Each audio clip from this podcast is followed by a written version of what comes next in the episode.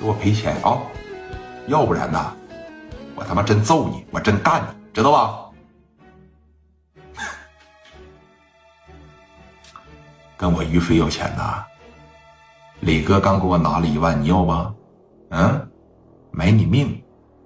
我告诉你白三儿啊，磊哥一回又一回的对你网开一面，我希望啊，你见好就收，你自个儿得知道自个儿咋回事儿，别敢等着说真正把你打成像金大宇那样，脑瓜子一歪歪，回头找个地方把你埋了立个碑，你就知道了，知道吧？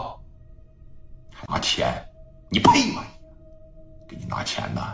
你那小兄弟活该啊！也就是他吧。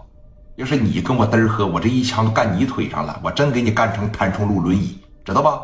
别给我打电话了啊！哎，要个屁！把电话啪的一撂，于飞那嘴也碎。还记不记得于飞一开始欺负聂磊的时候，也是疯狂展示语言？哎，那真是说是疯狂展示语言。于飞都没搭理这回事把电话啪的一撂下，往兜里边这一挎，哎，扭头就回去接着喝酒去了。回去坐到这儿的时候吧，磊哥都说了。谁给人打电话呀？没事儿，磊哥，一个狗杂碎，那给我打电话，跟我说嘚嘚呵呵，一个狗杂碎，啥事没有。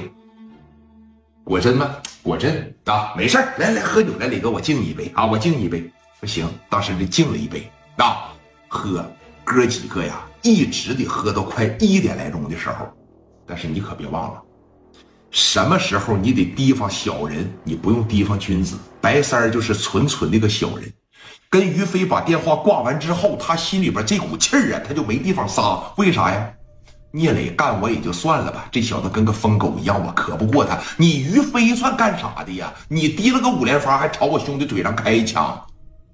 出去啊，给我盯着他啊，给我查看看聂磊他家在哪住。聂磊他家不就在节目路住吗？小商小市场附近，给我堵他去啊！堵了于飞，把于飞腿给我打折的啊！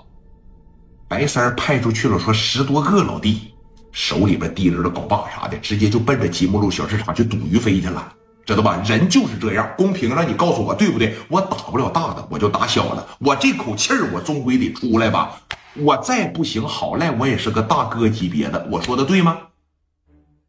白三往床上一躺，我这口气儿我全撒你于飞身上。你张峰怎么的？张峰我可不怕你，他只不过是害怕聂磊。说这个。喝到一点来钟的时候，磊哥吧，实实在在是有点说喝不了了啊。这个哎，包括这个酒量啊也到位了。你包括这个于飞了，包括蒋元了，包括手底下这帮子兄弟了，也不行了。当时在这咯喽升天的就说了：“那个磊哥不行了，说啥也喝不了了啊。说你看我得回去了，哎，我这帮子兄弟也得回去了。当时说怎么的，喝不了了啊？还是没有量，知道吧？”一点量你都没有，哎，说我真是没有量，我回去了啊。于飞喝的栽栽愣愣的。于飞其实啊，咱说句不好听的，他的酒量很一般，但是这人呢是绝对仗义，这个人呢是绝绝对对的，怎么说呢？是绝对的这个性情，他舍命陪君子。